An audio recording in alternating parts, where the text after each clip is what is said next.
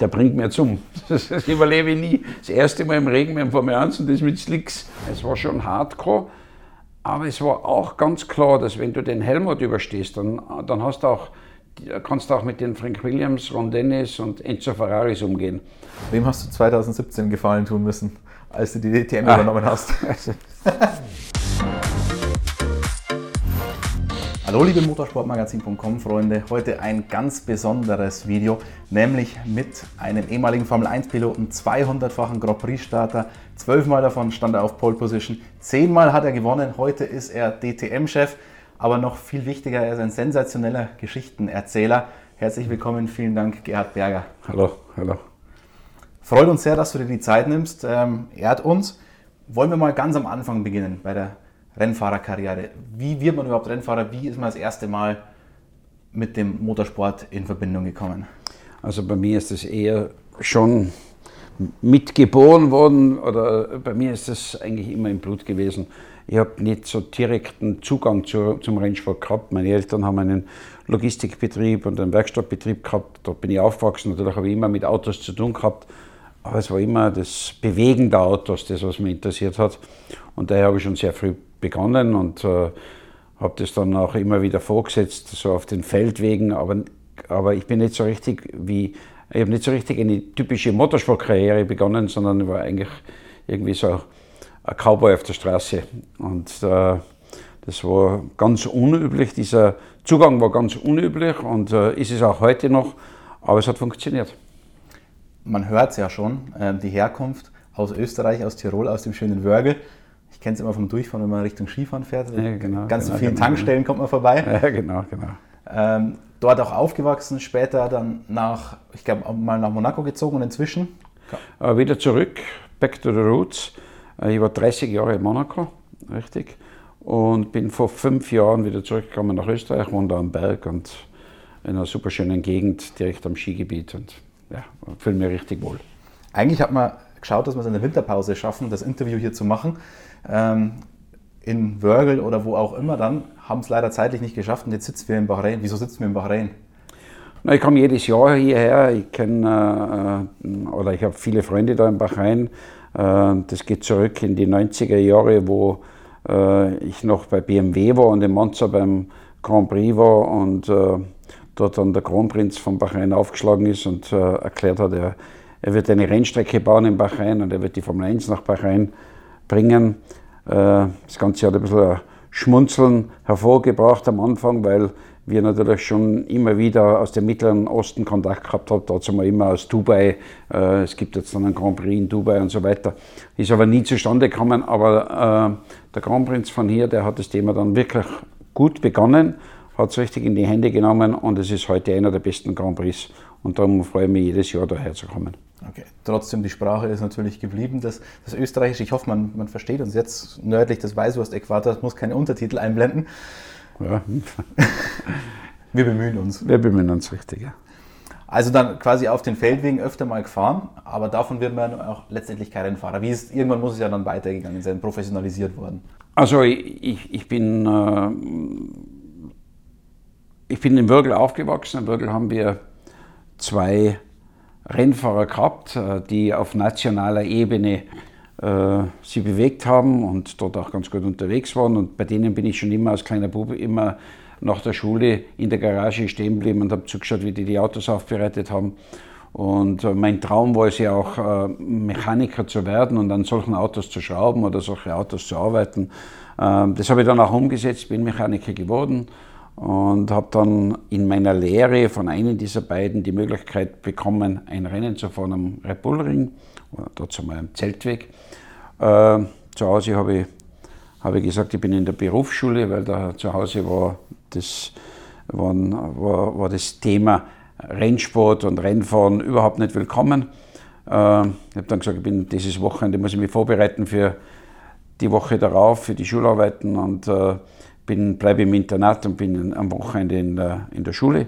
Äh, bin aber in Wirklichkeit nach Zeltweg gefahren, habe dort mein erstes Rennen gefahren und äh, habe das äh, gewonnen. Das war aber das Problem, weil dadurch waren die Zeitungen voll am nächsten Tag und zu Hause ist dann irgendwie das Thema doch nicht so geheim geblieben. Und Ja, und das war dann äh, bei meinen Eltern gar nicht so erfreulich. Es ist dann noch einmal ein Jahr lang so hin und her gegangen, soll ich Rennen fahren, kann ich Rennen fahren, kann ich nicht Rennen fahren. Also mein Vater hat es einfach nicht unterstützt. Ich habe dann in der Mechanikerlehre wie ein Unfallauto gekauft, einen Alpha Sud, den habe ich aufgebaut und bin dann äh, zum Europacup-Rennen, zum ersten Europacup-Rennen nach äh, Rom gereist und das war eigentlich so der Start meiner Rennsportkarriere. Allerdings war das wirklich alles nur als Hobby geplant. Da war kein, kein Funke an Gedanke einer langjährigen Motorsportkarriere. Heute, wenn ich mit dem Motorsport anfangen will, brauche ich erstmal Geld. Damals, das war wahrscheinlich dann verhältnismäßig einfach, weil du ja selber rumgeschraubt hast an den Fahrzeugen. Unfallauto ist nicht besonders teuer wahrscheinlich gewesen. Das konnte man alles selber machen. Ja, ich bin mir nicht sicher, ob das. Ich, ich glaube, das ist immer schwierig. Das war dazu mal schwierig und das ist heute schwierig. Es hat auch dazu mal viele gegeben, die immer gesagt haben, äh, sie wären super gewesen, aber das Geld hat nicht gereicht.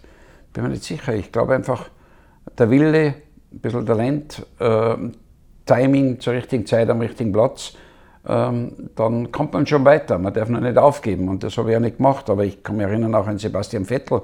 Die haben auch am, am, am, am Küchentisch ihr, ihr, ihr Gokart aufgebaut. Und ich glaube, um das geht es. Ich glaube ich glaub schon, dass man auch mit sehr geringen Budgets und mit, ich würde es nicht einmal Sponsor nennen, das waren Mäzens, die, die halt einfach Freunde, die dort oder dort einmal ein bisschen geholfen haben.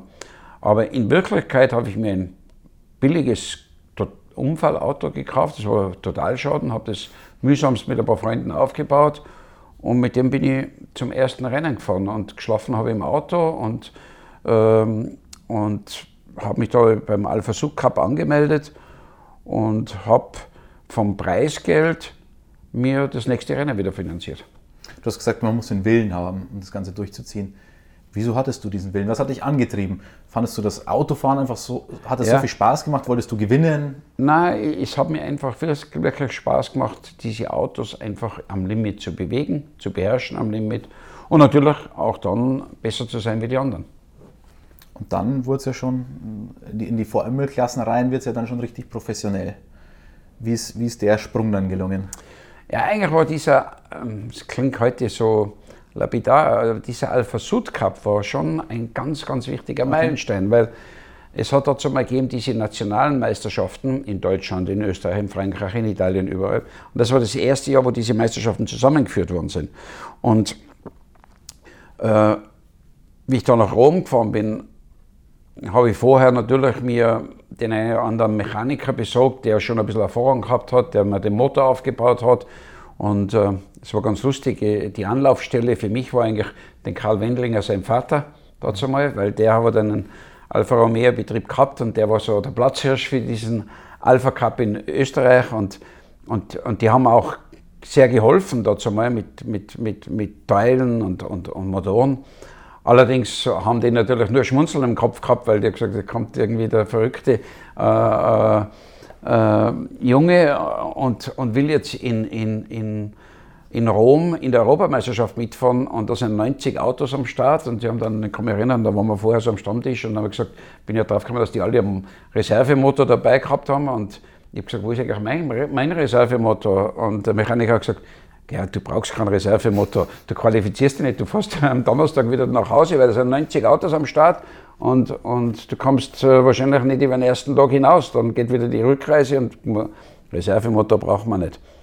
Und natürlich habe ich mich ein bisschen geärgert über die Aussage, weil ich habe ja nicht gewusst, was mir erwartet. Und es waren dann auch 90 Autos am Start und ähm, das war super. Ich war dann eben nicht nach dem ersten Tag bei der Abreise, sondern ich bin am Ende zweitschnellster gewesen von den 90 Autos und alle anderen sind nach Hause gefahren. Ich habe dann einmal so geschmunzelt und gesagt, schiebt einmal die Reservemotoren rüber. Ja. Und äh, das war schon ein wichtiger und guter Einstieg für mich. Und es war natürlich auch ein Einstieg, der so Alfa Romeo ein bisschen Aufmerksamkeit äh, hervorgerufen hat. Also Alfa Romeo hat dann schon immer so ein bisschen Auge auf mich gehabt und die sind dann auch zu mir gekommen im Laufe der Saison und haben gesagt, du, äh, du müsstest eigentlich in den Formelsport drüber wechseln und weitermachen. Ich habe dann gesagt, ich habe kein Geld. Und die haben dann gesagt, naja, wir unterstützen die mit Motoren. Wir geben dir umsonst Motoren, schau, dass du ein Chassis bekommst und geh in die Formel 3. Und so gesehen war schon der, der Alpha Sud Cup ein, und Alfa Romeo ganz ein wesentlicher Bestandteil meiner Karriere. Du hast, glaube ich, damals dann auch den Dr. Helmut Marko kennengelernt. Nein, da noch nicht. Ich bin dann in die Formel 3 gekommen, in, Deutsch, in die deutsche Meisterschaft zum Josef Kaufmann. Und so habe ich dort dann eigentlich meine, meine Formelkarriere begonnen. Bin schon vorher noch am Ende der Alpha Sub Cup Saison noch ein oder zwei Formel 4 Training gefahren, um einfach einmal zu schauen, wie das geht. Das ist auch ganz, hat auch ganz gut, auf Anhieb ganz gut funktioniert. Und bin da auch vorne dabei gewesen und äh, bin dann zum Josef Kaufmann nach Deutschland für die deutsche Meisterschaft äh, mit meinen Alfa-Motoren aus Turin und bin dann da Saison Deutsche Meisterschaft gefahren und da war ein Rennen in Hockenheim und da bin ich dann, habe ich dann den, den Helmut Makro getroffen, beziehungsweise er ist eigentlich auf mich zugekommen, habe mir ein bisschen zugeschaut und das war halt so ein, ein Rennen, wo ich glaube ich irgendwie so 20 Mal doschiert habe in dem Rennen, aber irgendwie immer auf der Strecke geblieben bin und alle anderen sind immer übrig geblieben. Also irgendwie habe ich einen Eindruck hinterlassen und der Helmut hat dann gesagt zu mir, okay, komm nächste Woche nach Graz und schauen wir mal, ob wir was machen können. Nachdem er mich gefragt hat, was machst du nächstes Jahr, dann habe ich gesagt, äh, gar nichts mehr, weil ich kein Geld habe. Dann hat er gesagt, naja, er schaut einmal, ob er mir helfen kann.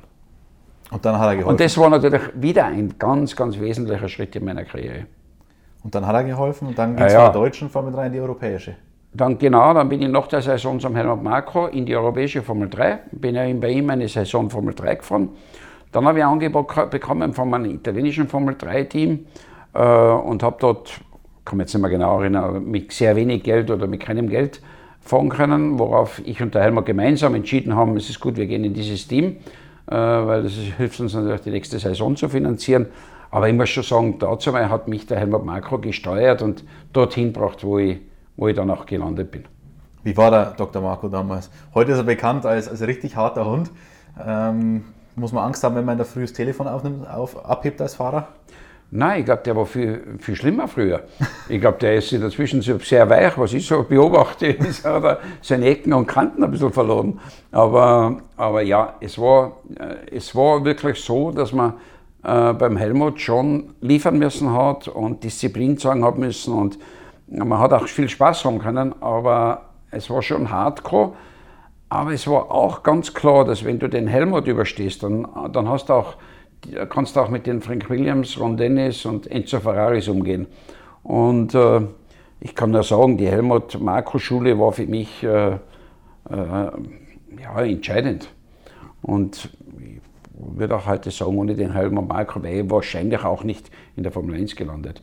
Also durch den Helmut Mark habe ich dann den Dieter Stapper kennengelernt, den Burkhard Hummel. Also da hat es dann eine Gruppe gegeben, die mich alle, die mich alle unterstützt haben. Aber der, der Start war der Helmut. Das ist ganz witzig, weil wenn man jetzt die ganzen Geschichten vom Yuki Tsunoda hört und wie er zum Trainingscap zum Franz Toast muss und so weiter, das kann man sich auch fast so ein bisschen vorstellen, weil für die übermäßige Disziplin warst du dann insgesamt, glaube ich, nicht so bekannt in deiner Karriere. Na, aber das, das, du hast es mit, mit, mit Talent und ein bisschen Frechheit und, und Risikobereitschaft schon wieder alles ein bisschen ausgleichen können. Aber äh, das Wesentliche war beim, beim Helmut schon zu zeigen, das Commitment zu zeigen. Und ich kann mich erinnern, da war ganz am Anfang bei ihm und, äh, und ich habe geglaubt, ich schraube jetzt irgendwo irgendwas beim, beim Rennauto. Und er hat gesagt, Berger, LKW waschen. Und angesagt war jetzt einfach den LKW, den, den, den Resttrack zu waschen. Ich habe aber damit umgehen können, weil ich bin beim, in der Logistik bei meinen Eltern bei LKWs aufgewachsen und für mich war ein, war ein LKW-Waschen nichts Neues. Und ich habe eigentlich nur lachen müssen und gesagt, ja okay, machen wir. Und diese, diese Art von Commitment hat er schon immer wieder geprüft, in allen verschiedenen, äh, bei allen verschiedenen Möglichkeiten. Macht er aber heute auch noch mit den Jungen so. Und da kann schon sein, dass du vielleicht auch schon gleich ganz am Anfang durchfällst. Du hast den Dieter Stappert schon angesprochen, damaliger BMW Motorsportchef. Ganz wichtige Figur auch noch quasi dann für die nächsten Jahre nach der europäischen Formel 3. Ja, der Dieter, ich war dann ganz eng mit dem Dieter, also vorgestellt äh, natürlich durch den Helmut Marko und durch den Burkhard Hummel, also ein anderer Österreicher, der immer wieder über die ganzen Jahre im Motorsport seine Finger im Spiel gehabt hat. Und so bin ich beim, Helmut, äh, beim, beim Dieter Stapper gelandet und äh, habe dann beim Dieter einen BMW-Werksvertrag bekommen im Turnwagensport. Und mit diesen Turnwagenrennen, da habe ich auch Geld verdient, haben wir wieder um Formel 3 beim Helmut finanziert. Also das war so ein Kreislauf. Da bin ich Turnwagen gefahren, da bin ich äh, äh, Single-Seater gefahren.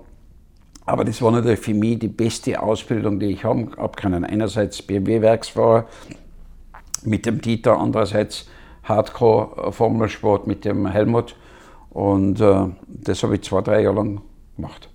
War eigentlich das Ziel dann Formel 1 oder ab wann war das Ziel Formel 1?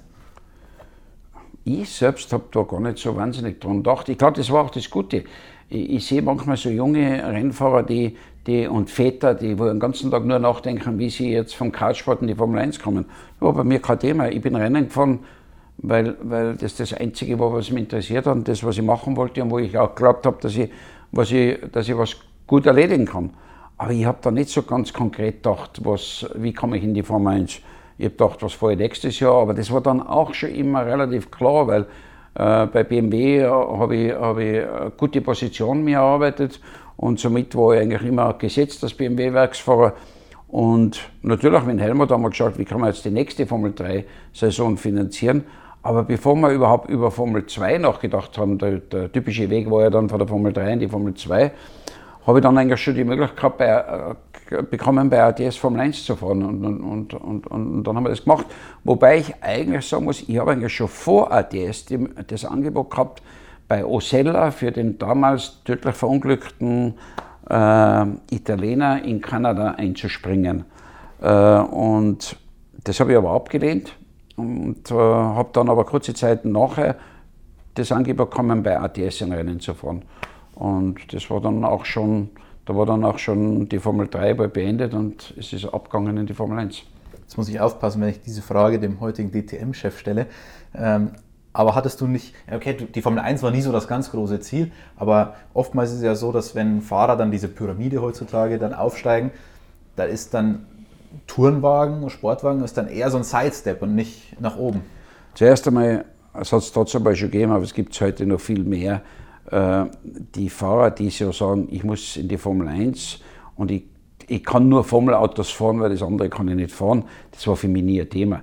Ich bin Vormittag, äh, äh ich bin schon Formel, ich bin Formel 1 Rennen gefahren in Edelet und dann bin ich äh, am gleichen Wochenende auch noch Turnwagen Rennen gefahren in, Edelet und bin von der Formel 1 Cockpit ausgestiegen in den, in den 635er BMW und dann wieder zurück ins Formel 1 Cockpit.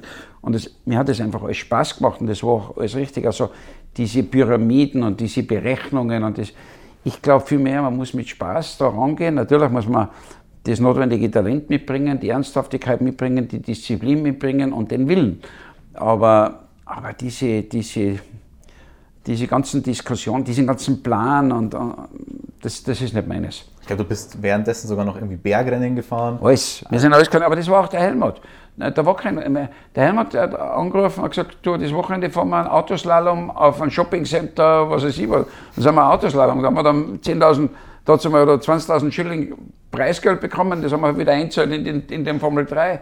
Und am nächsten Wochenende war Alpel Bergrennen, dann sind wir halt Bergrennen gefahren. Alles, alles gefahren und ich muss sagen, auch heute noch, das ist der richtige Ansatz. Und darum kann ich eigentlich den Helmut-Kritikern gegenüber schon sagen, na, der ist schon sehr gut und fordert die Jungs. Und wenn den Helmut einer besteht, dann besteht auch die gesamte Motorsportwelt. Das ist ja letztendlich Sinn und Zweck des Ganzen. Ja klar, ich meine, ich ist, ja Hobby, ist, ja keine Hobby, ist ja keine Hobby-Sache. Man gibt es auch den Hobby-Rennsport, aber da, da, ist der Helmut nicht zu Hause. Du hast den BMW 635 schon angesprochen, 635 CSI, wundervolles Auto, oder? Es war eigentlich mein Lieblingsauto. Ich muss wirklich sagen, es gibt so Autos, ich, der, der 956 Porsche war so ein Auto maßgeschneidert für Belov, auch für Stuck. Der 635er habe ich immer das Gefühl gehabt, der war maßgeschneidert für mich. Und, und, und da haben sich die anderen auch die Zähne ausgebissen. Mit dem Ding war ich auch richtig flott unterwegs. Und ich habe es geliebt. Es war so groß und so schwer. Und, und, und es war einfach äh, äh, eine tolle Sache. Und es war irrsinnig schwierig zum Fahren und ich habe halt dann eine wahnsinnig schöne Zeit gehabt dort bei BMW. Das war Langstreckenformat. Ich habe da mit Roberto Ravaglia das Cockpit äh, getauscht und dann bei den 24-Stunden-Rennen äh, in, in Spa dann äh, oft mit manchmal noch dritte Fahrer dabei gewesen. Emanuele Biro, Manfred Winkelhock, Max Sura. Die habt ihr auch gewonnen, oder? Wir haben gewonnen, ja. Max Sura Roberto und ich haben, haben ein 24-Stunden-Rennen in Spa gewonnen. Das Jahr vorher mit Manfred Winkelhock haben wir auch geführt bis eine halbe Stunde vor Schluss, weil sonst irgendwie die Lichtmaschine kaputt gegangen. Also das ist eine wunderschöne Erinnerung und es war eine richtig gute Zeit für mich, aber auch eine gute Lehre. Du hast gesagt, das war dein Auto. Da warst du unschlagbar, weil er auch so schwer war. war ich war nicht unschlagbar, aber ich, ich war schon am Maßstab mit dem ja. Ding, ja. Du hast gesagt, der, der war auch so schwer, das hat dir gelegen, ist es, weil du bist ja körperlich nicht der, der typische Rennfahrer. Du bist ja schon eher größer und stämmiger. Äh, wenn man sich die meisten Rennfahrer so anschaut, die sind ja eher Yuki Tsunoda. War das dann kein großer Nachteil mehr, die Größe? Die Größe war in dem Auto sowieso kein ja. Nachteil, aber was in dem Auto war, der, war, der hat so brutal schwere Lenkkräfte mhm. gehabt, das kann man halt alles nicht mehr nachvollziehen. Es war so brutal schwer, dass man auf der Geraden äh, mit, dem, mit den beiden Knie das Lenkrad gehalten hat und, und, und zwischendurch einmal die Hände einfach durchgeschüttelt hat, weil es so, so, die Dinger so schwer zu lenken waren. Und ich bin dann dazu einmal zum Schnitzer gegangen und habe gesagt, äh, ich brauche ein Servo. Dann haben die alle gelacht und haben gesagt, äh, du weißt schon, die Servo 6, 8 PS kannst du gleich abziehen wie die Servo. Sag ich, mir egal, baut mir Servo ein, ich fahre mit der Servo schneller wie die anderen. Und das hat der Schnitzer dann auch gemacht. Dann sind sie alle Servos gefahren, äh, Servo gefahren, aber das war dann der Durchbruch für mich, aber vorher, mein, das war so zäh und schwer. Und dann durch BMW auch kam der Kontakt ein bisschen mit äh, Formel 1 zustande. Ich glaube dann 1984 zum ersten Mal Formel 1 Rennen gefahren. Ja, man muss, wenn man, wenn man, wenn man genau ein, oder wenn man richtig tief einsteigt, dann muss man sagen, der Kontakt zur Formel 1 ist schon eigentlich durch den Burkhard Hummel. Ich sage es immer wieder, weil es so lustig ist. Das ist ein, ein, ein Tiroler, ein Österreicher, der ist Installateur äh, und hat eigentlich nur die Formel 1 viele, viele Jahre immer wieder als Fan am Anfang begleitet und hat dann dort ein, ein, ein riesen aufgebaut. Dann war mit Colin Chapman und mit alle, mit Bernie und mit alle eng und gut und unter anderem auch mit dem Günther Schmidt. Und der und der Günther haben das irgendwo am Abend einmal bei einem Bier besprochen und das Angebot ist von Günther Schmidt gekommen. Mhm. Nur der Günther hat gesagt, Gerd, was du mitbringen musst, ist ein Motor, weil ich habe kein Motor. Und dann bin ich zum Dieter Stapper gegangen und der wiederum zu seinem Vorstand und hat gesagt, man braucht einen Motor für, für, den, für den Österreicher. Und äh, nach ein bisschen Diskussion hat der BMW gesagt, okay, wir helfen dem, wir geben dem für zwei Rennen Motoren. Der Burkhard Hummel ist ja auch heute noch auf dem Fahrrad. Ja, der schleicht heute noch rum, der ist heute noch da und dort dabei und, und, und hat nach wie vor sein Netzwerk. Aber wie ist der als Installateur in die Formel 1 gekommen? Keine Ahnung. Also der ist, das ist, ich habe immer gesagt, ja, wenn du irgendwo äh, einen, einen Termin bei irgendeinem Präsidenten brauchst, musst du den Burkhard anrufen, dann hast du ihn nach drei Tagen. Also, aber der hat da schon eine maßgebliche Rolle gespielt. Also die, die Professionalität des Rennfahrens selbst, wo, wo der Helmut Mark hat, das Netzwerk, wo der, wo der Burkhard. Und dann Formel 1, das, was für viele heute dann das ganz, ganz große Ziel ist. 84 erreicht. Es war eine brutale Formel 1 damals. Die Motoren, Turbomotoren, da, da, da kommt dir schon ein bisschen ins Lächeln, wenn du daran denkst. Ja, wirklich. Also, ich, wenn ich mich zurückrenne, es, es kann nicht schöner sein. Und vor allem, ich kann mich halt zurückrennen und habe es auch überlebt. Es haben ja viele meiner Kollegen eben nicht überlegt, die dort einmal mit mir unterwegs waren. Egal, ob es ein Manfred Winkelhock ist oder ob es ein Stefan Beloff ist äh, oder ein Joe Gartner, waren ja alle mit mir da gerade gleichzeitig beim Einstieg und, und, und die Dinger waren halt alle gefährlich zu dieser Zeit, vor allem äh, die Gruppe C, aber auch die Formel 1. Und ich kann mich halt erinnern, ich habe dann einen Anruf gekriegt, ich kann testen gehen nach Sanford und kann dort das erste Mal im Formel 1 testen bei Günter Schmidt. Und gleichzeitig an dem Wochenende habe ich aber Spa 24 Stunden rennen gehabt. Und ich wollte auf keinen Fall diesen, diesen Test versäumen. Dann habe ich nach hin und her mit Schnitzer, mit dem Charlie Lamb, dazu mal mit dem Herbert diskutiert und gesagt, ja, ich, ich muss am Samstag noch in Sanford vom Lenz testen. Die haben gesagt, wir haben am Samstagnachmittag Start, du musst einen Start, wir brauchen dich da. Ich sage, wir müssen das trotzdem hingehen. Jedenfalls bin ich dann am Samstag noch in Sanford gewesen, habe dort Formel 1 getestet, bin aus dem Formel 1 raus und bin ins Auto und bin dann vom, mit dem Auto zurück nach Spa und habe den Start natürlich versäumt. Äh, Roberto hat dann gestartet und beim ersten Fahrerwechsel war ich glaube ich auch noch nicht da und dann ist halt wer anderer gefahren und beim, beim letzten Fahrerwechsel war ich halt dann da und bin direkt außen meinem Auto nach dem Formel 1 Testen, nach der Fahrt von Holland nach Belgien ins Cockpit gesprungen in, in BMW und bin dort äh, mein 24-Stunden-Rennen gefahren. Also das war schon alles äh, interessante Zeit, das kann man sich halt gar nicht mehr so vorstellen. Heute wird der Formel 1-Test vorbereitet, Wochen und was weiß ich was als Simulator und, und, und ich bin das erste Mal eingestiegen in diesen Formel 1.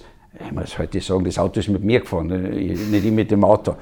Und ich habe aber gewusst, das ist jetzt meine Chance und es ist schon mal schon angegangen, ich habe die Strecke nicht kennt in Sandford. Äh, das heißt, Aufstieg von Formel 3 168 PS auf 850, 900 PS, äh, Strecke nicht kannt, das erste Mal am Formel 1 und so weiter. Eigentlich kann man da nicht wahnsinnig viel erwarten und trotzdem ich gewusst, wenn ich heute keinen Eindruck hinterlasse, wackelt das Thema womöglich. Dann habe ich Folgendes gemacht, dann bin ich am Ende der Boxengasse gestanden und habe mir so in der Tatsachenkurve angeschaut, wo die Piquets und die alle bremsen. Den Bremspunkt habe ich mir gemerkt und nach der also zweiten. Tarzanbach ist die erste Kurve. Die erste Kurve, ja. ja. Und da ist die Bremszone am Ende der Box und den Bremspunkt habe ich gemerkt, wo, ich kann mich erinnern, wo Piquet bremst hat.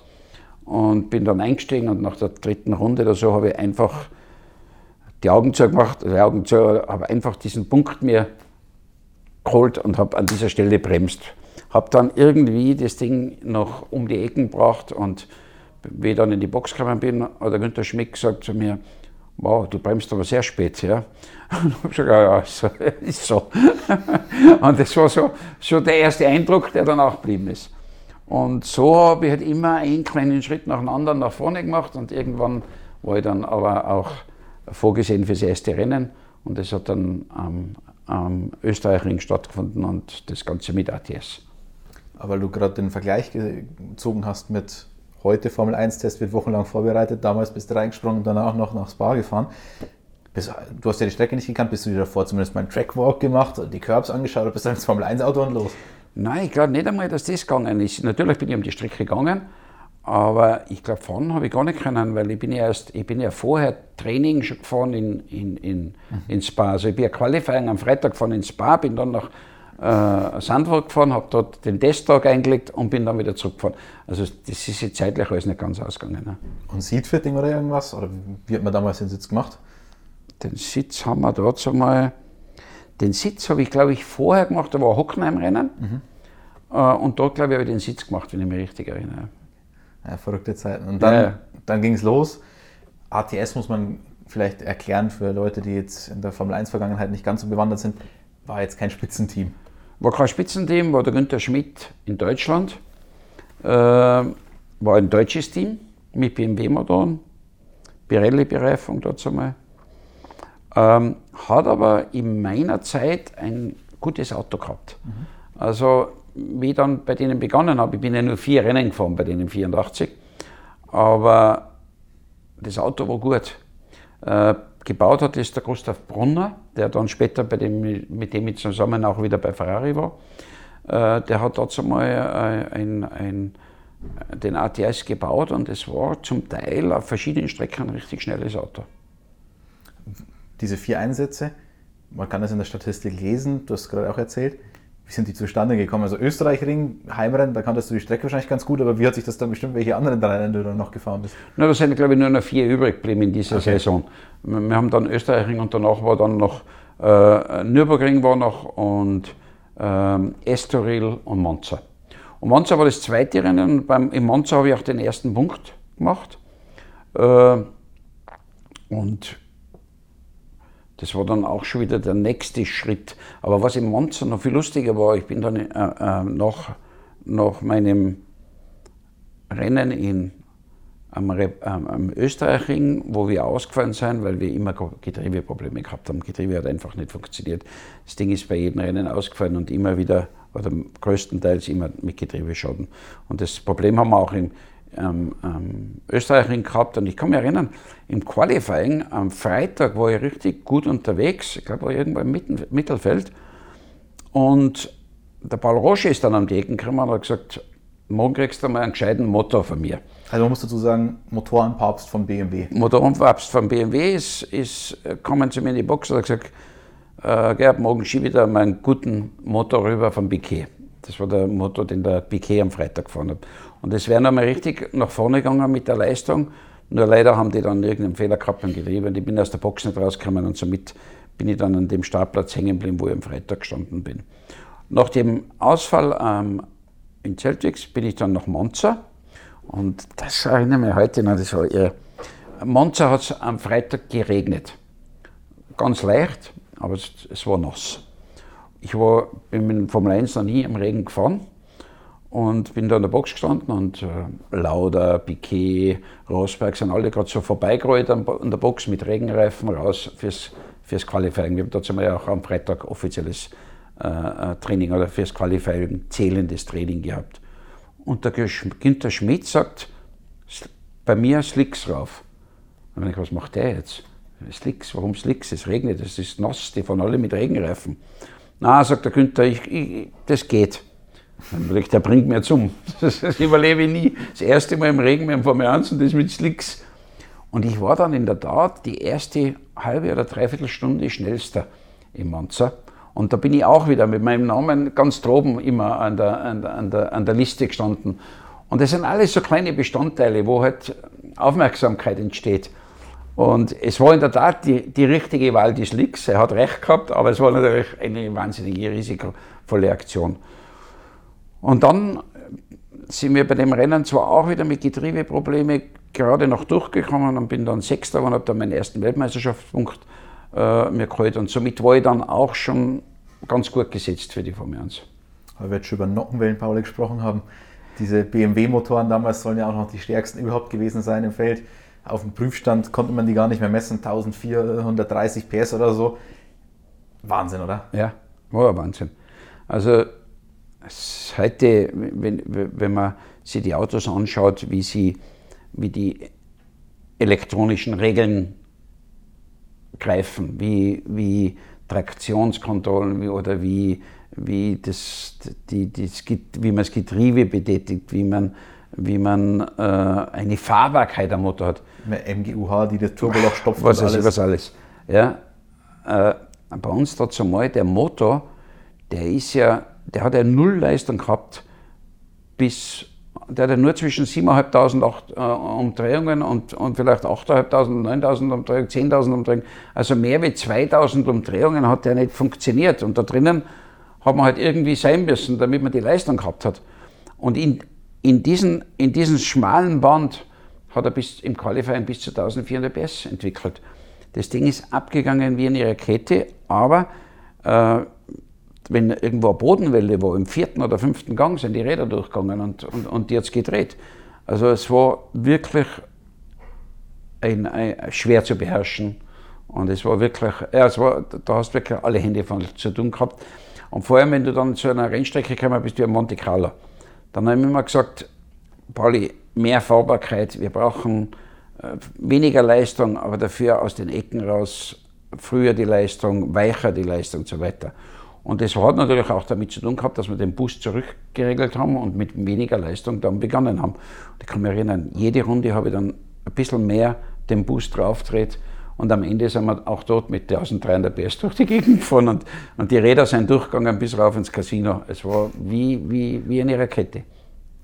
Und das war auch die Zeit, als du das erste Mal mit Red Bull in Verbindung gekommen bist, oder? So ja, das war dann Jahre. 85, ja. 84 ATS war dann vorbei, ich bin dann gewechselt zu Eros, auch wieder mit BMW-Motoren, auch durch BMW und bin dann eine Saison Eros gefahren und da habe ich dann das erste Mal den Didi Mateschitz am Red Bull Ring oder dort am Zeltweg getroffen. Ne. Da gab es eigentlich Red Bull noch gar nicht so richtig. Nein, nicht so richtig, es hat sie überhaupt noch nicht gegeben. Äh, er hat geträumt davon, dass es es geben wird und äh, hat mich dann da gefragt und gesagt, ja, es, er würde mich gerne sponsern und irgendwie am Abend haben bei einem Bier sind wir zwar draufgekommen, dass wir beide kein Geld haben, aber wir waren uns sympathisch und, und so ist der erste Sponsordeal zusammengekommen, obwohl es eigentlich die Firma noch nicht gegeben hat. Und dieser Sponsordeal in Kraft getreten ist erst dann ein Jahr später oder ein halbes Jahr, dreiviertel Jahr später, wie er dann seine Firma gegründet hat und wie es dann losgegangen ist. Also du bist der erste richtige Red Bull-Athlet gewesen, kann man das so sagen? Ich glaube, es hat noch einen gegeben, der war gleich, ziemlich zeitgleich. Ich, glaube, das war im Eishockey oder irgendwo hat es noch einen Athleten gegeben, aber äh, Motorsport sowieso, aber ich, ich, war entweder der Erste oder gleichzeitig mit noch jemandem. Warst du da eigentlich mit dem Dr. Marco noch immer viel zusammen oder? Da dann schon weniger. Okay. Weil unsere Wege haben sich dann ein bisschen getrennt, weil er, ich bin dann in die Formel 1 gekommen, er hat dann seine Sachen weitergemacht. Und ähm, da habe ich dann, da bin ich dann schon selbstständig unterwegs gewesen. Aber es ist insgesamt ein sehr lustiges Dreieck eigentlich, wenn man sich das heutzutage auch überlegt, mit Dr. Marco, mit Red Bull, Gerhard Berger. Das hat sich dann später wieder ja. so ergeben. Aber ja, klar, es war man trifft sie immer wieder in dem Leben. Aber das ist ja völlig irre, wenn man sich überlegt, da kommt einfach einer, will einen Sponsorvertrag, obwohl er noch nicht mal eine Firma hat. Und später ist das ein Milliardenunternehmen, ja, hat zwei Formel 1 Teams. Ja, das ist, das ist etwas, wo, was man, das glaube ich ist einmalig, das, sowas gibt es normal nicht. Also ein, ein, ein Unternehmen in der Zeit so aufzubauen, wie das, was der Didi Mateschitz gemacht hat, und so erfolgreich zu machen, ist für sich schon ein, ein ganzer Einzelfall. Aber dass dieser Einzelfall dann noch vom ersten Tag an sagt und ich, äh, und, und, und ich lade meine Marke auf mit Motorsport und, und nehme die Motorsport-Plattform als mein Marketing-Tool, das war, das, das war der zweite Zufall. Und dass ich da noch der Erste war, der da mitwirken hat können und bis heute eigentlich noch eine enge Verbindung habe, ähm, ist, ist natürlich auch super. Und ich freue mich immer, freut sich immer wieder, wenn man, wenn man sie trifft und auch einmal so ein bisschen die Vergangenheit, äh, über die Vergangenheit plaudert. Das, ja, das war, war zufällige, hat sich zufällig ergeben und ist sensationell gut geworden. Über die, sagen wir mal jetzt Zwischenstation Arrows ging es dann zu Benetton, auch wieder mit BMW-Motoren. Und da wurde es dann auch schon richtig gut erfolgreich. Ja, ja. Arrows war ein schlechtes Auto, leider. Also wenn ich heute sage, ähm, die Autos oder das schlechteste Auto in meiner Formel 1 Karriere war sicherlich der 85er Aeros, der, der war schwer, das war nichts Aufregendes. Aber es war ein gutes Team. Ich habe sehr viel gelernt dort. Es waren mit Jackie Oliver und Alan Rees waren zwei super erfahrene Leute drinnen, die dazu mal auch mir viel beibracht haben. Es war, war absolut der richtige Schritt. Und eigentlich war ich vorgesehen, dass ich länger bei Eros bleibe. Ich habe aber dann äh, relativ schnell gemerkt, wenn es nach oben gehen soll, muss ich, muss ich wechseln.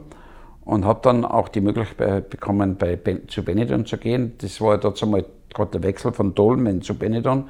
Ayrton Senna war in diesem Team. Und äh, da hat man schon gesehen mit den Rory Byrne, da ist ein Konstrukteur am Werk, der schnelle Autos baut. Und dann habe ich dann habe ich mit allen, mit allen Möglichkeiten versucht, mich aus diesem Vertrag rauszubringen, was mir auch dann gelungen ist. Und dann bin ich zu Benetton gegangen. Und bei Benetton ist dann richtig vorwärts gegangen. Auch ersten Sieg gefeiert. Ja. Wie ist es, wenn man das erste Mal einen Formel 1 Grand Prix gewinnt? Wenn man jung ist und, und so beschäftigt ist und die Zeit alles noch vor dir liegt und, und eingebettet ist in dieser Welt, dann dann nimmt man das nicht als selbstverständlich, aber ja, das kommt halt und was macht das nächste Rennen? Wenn man heute zurückdenkt, sagt man eigentlich, warum hat man nicht eine Woche lang nur gefeiert, weil die Tage kommen eh so selten. Ähm, es war wunderschön, Mexiko zu gewinnen, aber wie gesagt, dann ist gleich wieder abgegangen nach Australien, da war dann auch, glaube ich, das nächste Rennen. Also abgestempelt und, und weitergemacht. Ja. Äh, ein bisschen schon, ja, was man heute leid hat, weil, weil die Zeit, die, diese Tage kommen sehr selten, außer man ist Lewis Hamilton, sie öfters kommen. Ja, den ersten gibt es auch noch einmal. Aha. Den ersten Sieg gibt es auch noch einmal für Lewis Hamilton. Gibt es auch noch einmal, ja. Ähm, aber das bereue ich ein bisschen, dass ich diese Zeit nicht mehr genossen habe. Und dann kam der ganz große Wechsel von Benetton zu Ferrari. Ja. Wie, wie ist es gelaufen? Mit Enzo Ferrari wahrscheinlich auch persönlich also, verhandelt? Also, wie ich dann bei Benetton war, dann war eigentlich Senna und, und ich, das waren die zwei Jungen, die, die, wo die Zukunft oder wo die Top-Teams sich bemüht haben. Mhm. Und äh, ich kann mich erinnern, ich habe da dann den Anruf vom Ron Dennis gehabt von McLaren, Frank Williams, Williams, äh, Jackie Stewart hat für Tyrrell gebaut äh, und, und äh, Enzo Ferrari hat dann den Piccinini auf mich angesetzt und ich bin, für mich war das dann relativ schnell klar, weil ich halt so immer wieder ein bisschen meine Entscheidungen aus dem Bauch heraus gemacht habe. Also ich war kein, keiner, der jetzt ganz analytisch in so ein Thema rangegangen ist, sondern eher aus der Emotion heraus reagiert hat. Und da war natürlich Ferrari was Besonderes und äh, daher war ich dann auch relativ schnell klar mit Ferrari und bin zu Ferrari gegangen. Wie waren die Verhandlungen mit Enzo Ferrari? Ja, ich glaube, ich war der Letzte, der mit Enzo Ferrari verhandelt hat und war natürlich super, weil ich, habe ja vorher erklärt, ich, ich, bin da aufgewachsen in Wörgl, in dieser kleinen Stadt in, in, in, in, in den Bergen und, und, und Autofahren war so wie halt die Cowboys Pferde reiten, sind wir halt am Feld mit den Autos umgefahren. Und auf einmal fährst du da nach Maranello und schreibst dich bei Ferrari ein. Das ist, äh, ist halt ein, ein Aufstieg, der, der nicht selbstverständlich ist. Und, und so war es ja auch ein bisschen. Ich habe da den Anruf gekriegt vom, vom Piccinini und, und der gesagt hat, also Enzo Ferrari würde gerne mit mir ein Meeting machen und ich bin dann nach Maranello gefahren mit dem Auto, das ist ja von uns in Österreich nicht so weit, sind eine drei Stunden Fahrt. Und bin dann im Büro von Enzo Ferrari aufgeschlagen und habe dann dort auch gleich meinen ersten Vertrag gemacht. Er spricht, hat er kein Englisch gesprochen? Alles Nein, das war ja sowieso, man, der Treffpunkt war eine Tankstelle außerhalb von Maranello. Und da habe mich der Piccinini erwartet, die haben mich dann hinten in ein, in ein Auto reingelegt und mit Decken zugedeckt. Also das war strengst geheim. Und bin dann so einmal, haben sie, haben sie mich zu ihm ins Büro geführt. Das Büro war da in Maranello, also an der Rennstrecke, an der, an der Teststrecke selbst. Sehr dunkel, Kerzen waren drinnen, also ganz, ganz speziell.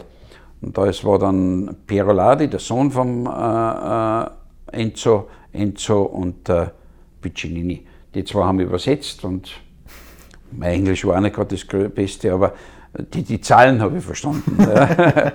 und ich kann mich erinnern, äh, Enzo Weyer hat, gesagt, hat dann die Frage gestellt, ob ich einen Manager habe. Und ich habe gesagt, nein. Und hat dann gesagt, das heißt, wenn wir uns heute einig werden, könnte man was unterschreiben. Sage ich, ja, wenn wir uns einig werden, können wir was unterschreiben. Und ganz ehrlich gesagt, wie ich da reingegangen bin, wenn ich Geld mitbringen hätte müssen, hätte ich versucht, das, den Platz zu bekommen. Habe dann aber noch ein Riesenangebot am Tisch gehabt und dann habe ich gesagt, ja, schöner kann es nicht gehen. Dann gibt es ja immer diese tollen Geschichten von Niki Lauda, wie er dann das erste Mal in Fiorano auf der Teststrecke war und meinte, diese Möglichkeiten, die hat ja kein anderes Formel 1-Team gehabt. Und dann setzt er sich in sein Auto und das geht gar nicht. Hattest du auch noch so, hast du auch diesen überspitzt formuliert Sauhaufen damals in Maranello vorgefunden? Ja, äh, der Niki war im Gegensatz zu mir viel analytischer. Ich war, wie gesagt, sehr emotionell, er war analytisch. Meine emotionelle Seite hat natürlich viel besser zu den Italienern gepasst. Äh, ich habe es genossen, wie, die, wie das italienische Chaos. Und ja, ich bin halt da ins Auto eingestiegen und äh, habe die Testfahrten gefahren. Die haben eine sehr lange Durchstrecke dort gehabt, äh, haben lange kein Rennen gewonnen. Bin halt, habe da meine Runden gezogen und bin aber gleich am ersten Tag von der Rundenzeit her schnell unterwegs gewesen ich glaube, ich war am ersten Tag schon schneller unterwegs wie, wie der Michele, der der Stammfahrer war, der Albaretto. Äh, und somit war für mich eigentlich schon alles okay. Jetzt warten wir ab, wenn das neue Auto kommt, ob das besser ist. Warten wir halt die neue Saison ab und, und dann schauen wir. Aber mir war vom ersten Tag an das äußerst sympathisch. Mir war diese, dieses italienische Chaos einfach sympathisch. Dann gab es ja noch. Ist mir heute auch noch. So, geht, geht mir heute auch noch so. Dann 1988 ist ja dann Enzo Ferrari gestorben. Das war eine Saison, die komplett dominiert wurde von McLaren. Und dann gibt es dieses eine Rennen ausgerechnet in Monza. Und das gewinnst dann auch noch du in dem Ferrari. Klar, ja, die, schöne, die, die schöne Zeit war vorher noch mit Enzo Ferrari, weil er war dann schon schwach in den, in den letzten, im letzten Jahr. Aber in der ersten Zeit war er eigentlich noch gut drauf und, und er hat, glaube ich, die längste Durchstrecke gehabt, wo kein Formel 1-Auto von ihm gewonnen hat. Und dann war ich halt seine Hoffnung da drin und bin dann in der ersten Saison gut unterwegs gewesen. Wir haben leider die ersten paar Rennen nicht optimal performt. Darum waren wir von der Weltmeisterschaft schon ein bisschen zu weit weg. Sind zum, Dritt, zum Schluss, glaube ich, Dritter in der Weltmeisterschaft schon. Aber die letzten Rennen haben wir, haben wir schon fast dominiert, muss man sagen.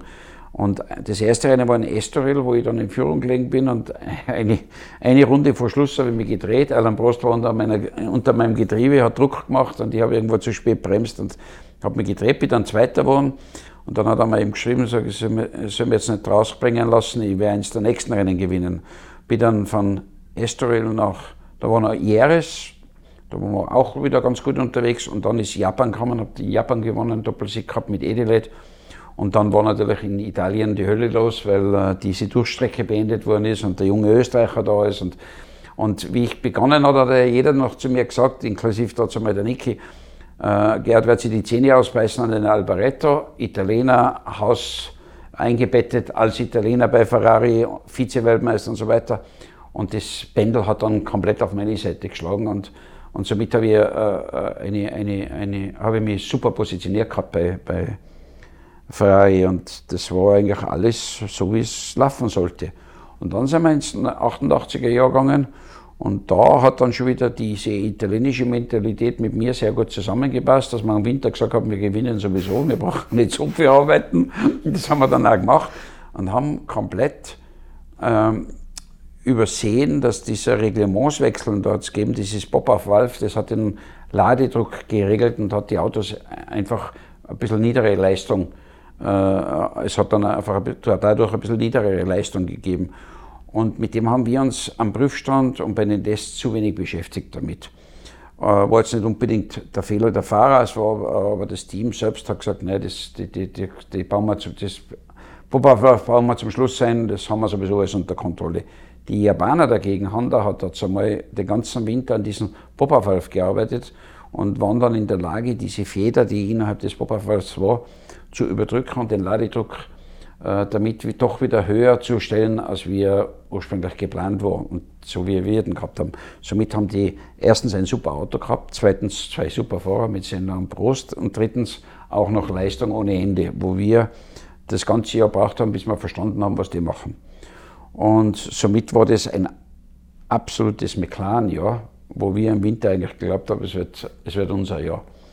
Macht aber nichts, wir, wir haben dann gekämpft. Ich bin dann meistens hinter den beiden McLaren als Dritter ins Ziel gefahren und äh, äh, habe dann nach Maranello müssen, um, um, um die Testfahrten zu machen für Monza und wie dann so durch die Halle durchgeht, sagt der Piero Ladi, der, der, der Sohn von Enzo, äh, was wir in Monza, wie wir Monza abschneiden werden was ja eigentlich eine blöde Frage war, weil es haben alle Rennen die, die McLarens gewonnen und haben terminiert. Ich habe aber trotzdem gesagt, wir gewinnen in Monza.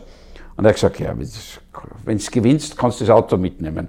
Ich, ja, Anschlag. Und so, das war der Deal. Also, der Formel 1 gehört mir, wenn, wenn, wenn ich das Rennen gewinne.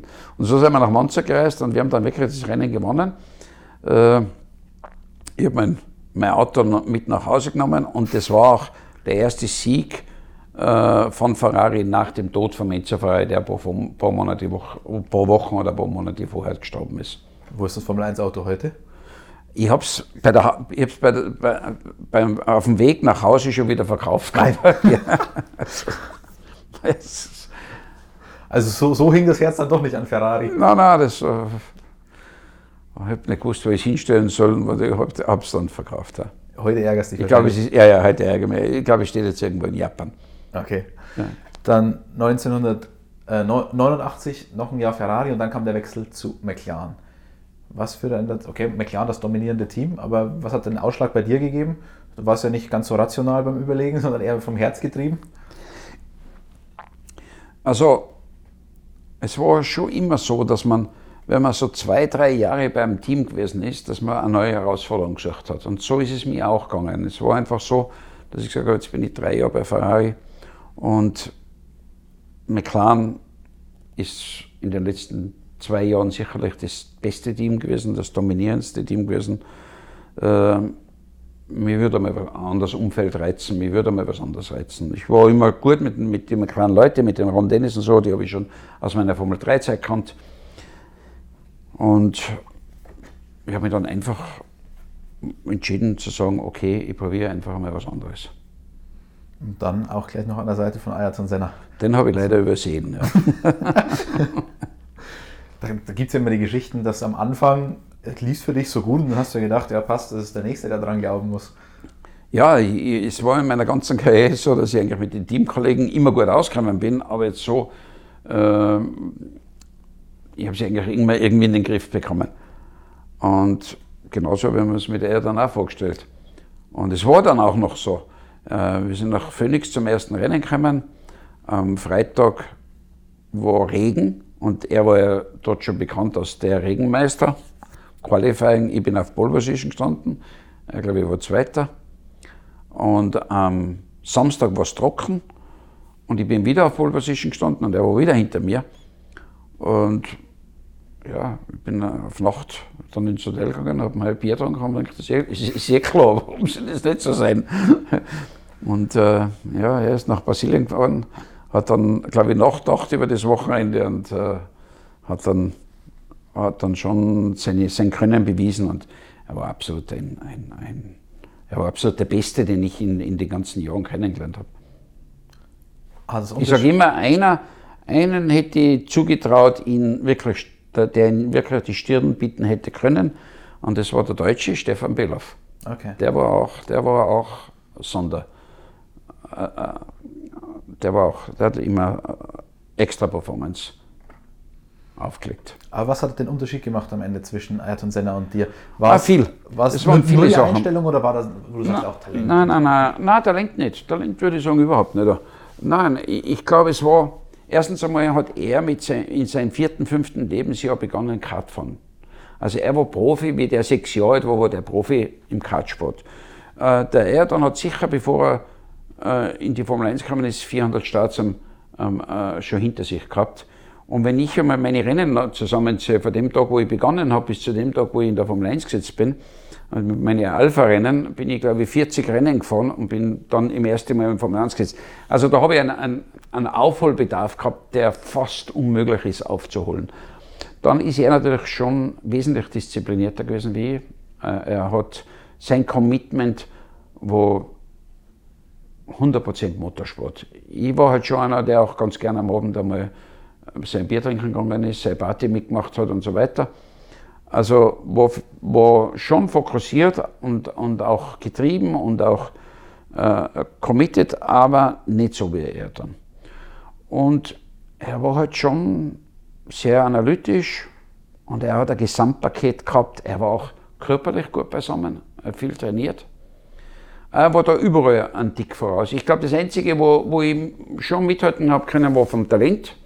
Aber da gibt es natürlich noch viele andere Themen, die man auch mitmachen muss, wenn man, wenn man sich mit einem Ayrton Senna messen will. Hast du es rückblickend irgendwann mal bereut, dass du da nicht all in gegangen bist? Hm. Das, das ist nicht meine, das wäre nicht meine, das wäre das, das wär nicht ich gewesen. Also es war ja auch für mich ein bisschen ein Problem, wie ich zu McLaren gekommen bin hat der Ron Dennis zu mir gesagt, äh, du bist ein Rohdiamant, den man jetzt schleifen muss. Und genau diese Schleifen ist bei mir nach hinten losgegangen, weil ich bin halt einer gewesen, der aus der Freiheit gekommen ist, zwei Räder im Gras, quer und, und Kürbs, jeden Körb gesucht und, und so weiter. Und der Ron Dennis hat mir halt den ganzen Tag gesagt, wie sauber der Brust fährt. Das hat aber nicht zu mir passt, das bin nicht ich. Und es ist dann so eine Mischung rausgekommen und, und das glaube ich war alles nicht richtig. Das, man, ich glaube, jeder hat so seine Fähigkeiten, jeder hat so sein Naturell und so naturell zu verbiegen geht meistens schief. Und deswegen bist du dann auch später wieder zu Ferrari zurückgegangen? Äh, ich bin wieder zu Ferrari zurückgegangen, weil erstens McLaren dann Honda verloren hat und äh, auf Ford zurückgegangen ist. Und da habe ich gesagt, mit Ford glaube ich nicht, dass wir da ganz vorne fahren. Das war sicherlich ein Punkt. Der zweite Punkt war, hm, der Niki Lauda ist dann zu Ferrari gegangen und hat zusammen mit dem Montezemolo immer wieder gebot, ist er zurückgekommen, sie brauchen mich und so weiter. Und ich habe natürlich wunder, wunderschöne Erinnerungen gehabt zu Ferrari. Und da, da, hat dann wieder die Emotion durchgeschlagen und hat gesagt, warum nicht, ich gehe wieder zu Ferrari. Emotion. Du durftest auch den letzten Ferrari V12 fahren der Formel ja, 1. Ja, ja, super. Waren wunderschöne Autos damals, ja, wirklich. Ja. Wobei die wunderschönen Autos waren für mich die in der ersten Zeit. Mhm. Die zweite Zeit war nur noch der Zwölfzylinder, was für mich schön war. Weil es hat dann die schmäleren Räder gegeben, es hat dann, ja, das war das, die, die erste Zeit war schon der 87er Ferrari, auch der 89er Ferrari. Ach, das war, war ein Traum mitunter die schönsten Autos der Formel 1-Geschichte, glaube ich, ja, kann man sagen. Ästhetisch. absolut. Genau diese zwei, ich würde auch sagen, 89er Ferrari, der ja schon den Zwölfzylinder gehabt hat. Und das war das John Barnard Auto, wo meiner Meinung nach vielleicht überhaupt eines der ganz schönsten Autos äh, der Formel 1 und der 87er Ferrari mit dem Turbomotor und so, das war halt einfach das Auto, das hat auch zu meinem Fahrstil gepasst. Und dann gab es einen interessanten Wechsel auf dem Fahrermarkt 1996. Gerd Berger gegen Michael Schumacher.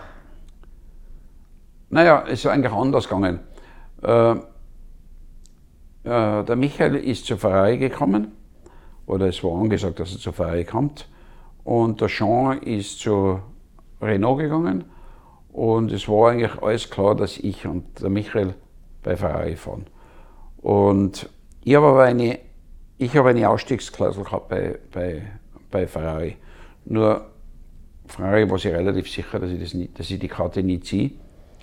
Und ich habe eine Bedingung gehabt. Ich habe einen Ingenieur gehabt, mit dem ich wahnsinnig gut zusammengearbeitet habe, mit dem Giorgio Ascanelli, schon aus meiner ersten Ferrari-Zeit. Also der Giorgio ist aber aufgestiegen und, und äh, Ferrari wollte den über beide Autos haben, Michael und mir. Und ich habe den Fehler schon das erste Mal gemacht, wie ich zu McLaren gegangen bin habe ich den Giorgio nicht mitgenommen. Und ich und der Giorgio waren eine, eine perfekte Einheit. Wir haben, wir haben einfach gemeinsam gewusst, wie man das Auto abstimmen muss, dass es zu meinem Stil passt. Und ich bin dazu mal, wie ich bei, und, und ich habe dazu mal nicht gesagt, Giorgio komm mit mir, sondern ich glaube, ich glaub nur, ich bin so gut. Aber eigentlich habe ich den Ingenieur ganz notwendig gebraucht. Bin dann äh, bei McLaren gelandet und habe irgendwann zum Ron Dennis gesagt, Ron, da gibt es einen Ingenieur, ich brauche den, der ist super der ist bei, äh, der ist bei Ferrari, der heißt Giorgio Scanelli, kann man den nicht, kann man den nicht rüberbringen zu McLaren. Und ich habe dann eine Zeit lang nichts gehört und irgendwann ruft mich der Ron an und sagt, Gerd, ich habe gute Neuigkeiten und ich habe schlechte Neuigkeiten. Was möchtest du denn zuerst hören? Dann sage ich, ja, sag mal halt die guten zuerst. Dann sagt er, Giorgio Ascanelli kommt. Dann sage ich, super, was ist dann die schlechte? Die schlechte ist, er ist auf dem Ayrton sein Auto. und das war eigentlich auch da, wo der Ayrton dann weggezogen ist von mir. Und, und dann haben wir gedacht, den Fehler mache ich jetzt nicht nur einmal. Und jetzt habe ich bei Ferrari gesagt, sage ich, okay, ich bleibe, wenn der Giorgio auf mein Auto kommt. Und das hat mir dann Ferrari nicht zugestanden und dann habe ich gesagt, okay, dann gehe ich. Aber das, das war eigentlich der Hintergrund, warum ich Das ist eine brutale Entscheidung. Ja? Das ist eine brutale Entscheidung. Nein, aber ich habe gewusst, ich habe gewusst, dass ich für Michael Schumacher alles brauche, um, um mit dem mitzuhalten. Und, und da habe ich gewusst, aus meiner Erfahrung mit Senna, dass, wir, dass der Ingenieur, dass ich den Ingenieur brauche, mit dem mich, wo ich mich wohlfühle und der, mir, der, der versteht, was ich brauche im Auto, um schnell zu sein. Du hast vorhin gesagt, Belloff hättest du es zugetraut, Senna zu schlagen. Zu schlagen zumindest, oder sie zu messen, ja. auf, die, auf gleicher Ebene zu sein. Ja. Schumacher nicht? Anders. Schumacher war irrsinnig ehrgeizig, fleißig, hat er Arbeit und so. Aber der Belloff war so ein Naturtalent. Okay. Unglaubliches Naturtalent. Es gibt ja dann diese Geschichte, als du dann in Benetton saßt, und das Schumacher-Auto noch gefahren bist, dass die Aussage von dir gab, unfahrbar das Teil. Naja, das war eigentlich ganz interessant. Ich bin das Auto gefahren und war eigentlich beim Test auf Anhieb schnell und war relativ knapp an der Schumacher-Zeit dran. Und so für, mich gefühlt wurden da noch bei mir ausreichend Reserven drinnen, um schneller zu sein. Und wie ich aber dann neue Reifen aufgegeben habe und, und das schneller sein wollte, bin ich jedes Mal abgeflogen.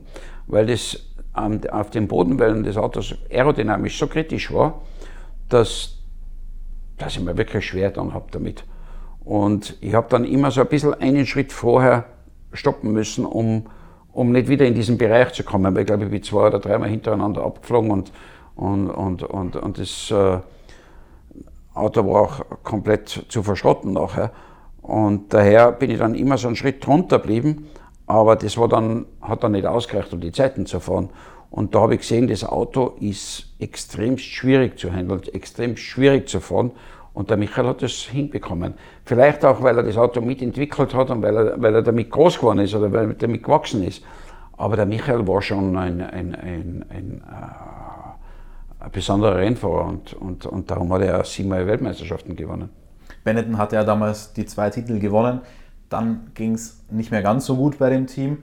Du hattest dann 1907. Ja, der Michael hat das genau gemacht, was ich eben bei Ferrari nicht gemacht habe mit Ascanelli. Ja. Der Michael hat die, die, die guten Leute von Benetton alle gleich mitgenommen zur Ferrari. Den Rossbraun, den Rory Byrne, das waren die Schlüsselpersonen. Und, und darum sage ich, der Michael, der hat das Gesamtpaket von Michael war sehr gut. Er war fit. Er hat das äh, äh, Linksbremsen gut beherrscht. Er, er, war, er war fleißig. Er hat aber auch ein Team, Team führen können. Er hat die, die Italiener geführt und er hat gleich die Leute mitgebracht, wo er glaubt hat, mit denen geht's. Und das waren auch die richtigen. Die haben dann bei Bennett auf der anderen Seite gefehlt. Und die haben dann bei uns gefehlt. Die waren zum Teil vielleicht noch da, aber null motiviert, weil die waren im Kopf schon bei Michael in, in, in Maranello. Dann 1997 schwierige letzte Saison gehabt. Ähm, auch ja, Verletz eine verletzungsbedingt ist, ist falsch ausgedrückt. Kiefernhöhlenentzündung? Ja, ich habe gehabt eine Infektion, Kieferhöhleninfektion, eine chronische, über, über anderthalb Jahre und bin da ständig mit Antibiotika unterwegs gewesen, bis, ich dann, bis, man dann, äh, bis es operiert worden ist und bin dann dadurch auch zwei Rennen ausgefallen. Habe dann leider in der Zeit auch noch meinen Vater verloren beim Flugzeugabsturz. Habe dann ein drittes Rennen aussetzen müssen und bin dann erst wieder in Hockenheim wieder zurückgekommen. Und das muss man sich mal vorstellen. Das war wahrscheinlich die schwierigste Zeit deines Lebens. Oder auf jeden Fall. Ja, war eine schwierige Zeit, ja. Dann kommt auch noch Alex Wurz in, in den Benetton als Ersatz. Ja, aber das war, das war kein, ah, okay. das war nicht das Thema. Nein. Es war einfach für mich persönlich eine schwierige Zeit, seinen Vater zu verlieren. Und und ich kann mich erinnern, die Beerdigung war, glaube ich, zwei Tage bevor, bevor es abgegangen ist nach Hockenheim. Das ist natürlich alles sehr einschneidend. Aber weil ich gesagt habe, Alex Wurz, es gab ja dann in den Medien damals schon ähm, Gerüchte, kommst du überhaupt wieder zurück und so weiter. Ja, aber das ist die Formel 1, ja. Das hat dich kalt gelassen, sowas? Ich glaube, ich habe das gar nicht so mitbekommen. Ich war so beschäftigt mit mir selbst.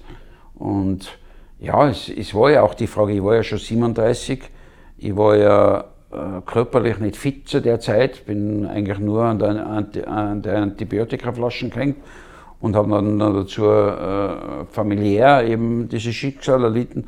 Natürlich haben die Leute gesagt, warum, warum, warum hört er nicht auf? Und dann bist du zurückgekommen und das aber mit einem richtigen Knall in Hockenheim. Ja, das war gut. Natürlich war das auch schon ein bisschen da in Hockenheim. Äh, kann mich erinnern, wie jeder so gesagt Gott, ich freue mich, dass du wieder da bist, aber du hast ja jeden sein Gesicht ablesen können, so Chinese Smile und sagen, was tust du jetzt eigentlich da? Ja? Und ja, für mich war es ganz klar, ein Zeichen zu setzen, dass ich wieder zurück bin und das ist dann auch ganz gut gelungen. Das kann man sich so schlecht vorstellen, weil kannst du als Fahrer so viel extra geben, dass es auf einmal zum Sieg reicht, oder? Äh, ja, kannst du, okay. aber das ist und das war für mich eine Lehre auch, wie stark der Einfluss des Mentalen oder des, des Denkens ist. Also ich hätte das nie geglaubt, dass man mental so, sich so an die Grenze bringen kann. Und das war dort so. Äh, ich habe hab einfach zu mir selbst gesagt, ich werde alle vom Gegenteil beweisen. Ich werde alle das Gegenteil beweisen. Bin Pole Position gefahren, bin schnellste Runde gefahren, habe das Rennen gewonnen. Und das ist aber wirklich aus dem Kopf entstanden, weil weder körperlich noch vom Auto her waren wir gesetzt auf Sieg, oder war ich gesetzt auf Sieg. Am Ende des Jahres bist du trotzdem zurückgetreten aus der Formel 1. Wenn du zurückblickst auf deine Fahrerkarriere, gibt es irgendwas, wo du sagst, das bereust du? Natürlich gibt es viele Sachen, die man heute anders machen würde. Äh, es gibt viele Themen, wo man, wo man sagt, äh, wäre super, wenn man die ganze, das Leben noch vor sich hätte, aber das schon alles wissen würde, was man heute weiß. Aber das Spiel geht ja anders. Und darum würde ich sagen, ich habe eine wunderschöne Formel 1-Karriere gehabt. Ich habe eine wunderschöne Motorsportkarriere gehabt. Ich habe ein wunderschönes Leben gehabt. Ich habe gutes Geld verdient. Ich bin mit den besten Leuten, mit den besten Plätzen, mit den besten äh, Veranstaltungen mit, äh, habe ich mitgelebt. Äh, ich habe ich hab fünf Kinder und ich habe überlebt. Ich habe mir nicht einmal, sogar meine Verletzungen haben sich in Grenzen gehalten. Also, wer da nicht zufrieden ist mit dem Leben, da stimmt was nicht. Natürlich könnte man sagen, würde man gern siebenmal Weltmeister sein oder einmal Weltmeister sein oder dreimal Weltmeister sein. Ja, es gibt immer was, was man noch gerne machen würde. Aber ich glaube, man muss dann auch mal sagen, mit dem, was man erreicht hat, kann man zufrieden sein, soll man zufrieden sein und ich bin es durch und durch. Die Gefahr hast du ja angesprochen, war die bei dir als Fahrer eigentlich auch mal ein Thema? Als Fahrer selbst in der Zeit nein. Das, das, heute, wenn man zurückdenkt, natürlich. Aber in der aktiven Zeit ist das, ist das, hat man das nicht so richtig am Radar. Selbst als dann Ayrton Senna gestorben ist? Ja, äh, das ist, man hat gewusst, dass das passieren kann. Man hat gewusst, äh, wenn sowas passiert, dass was bei dem passiert, was man so gern macht. Aber es ist nicht so, dass man dann nur gedacht hat, oh, wenn ich jetzt irgendwo ausreite und, und, und das, die Mauer im falschen Winkel erreicht, dann, dann ist es vorbei. Nein, sowas denkt man nicht. Man steigt ein und man ist beschäftigt mit dem, was man macht. Dann bist du also nicht mehr eingestiegen ins Auto, aber beim Motorsport sein lassen konntest du es trotzdem nicht.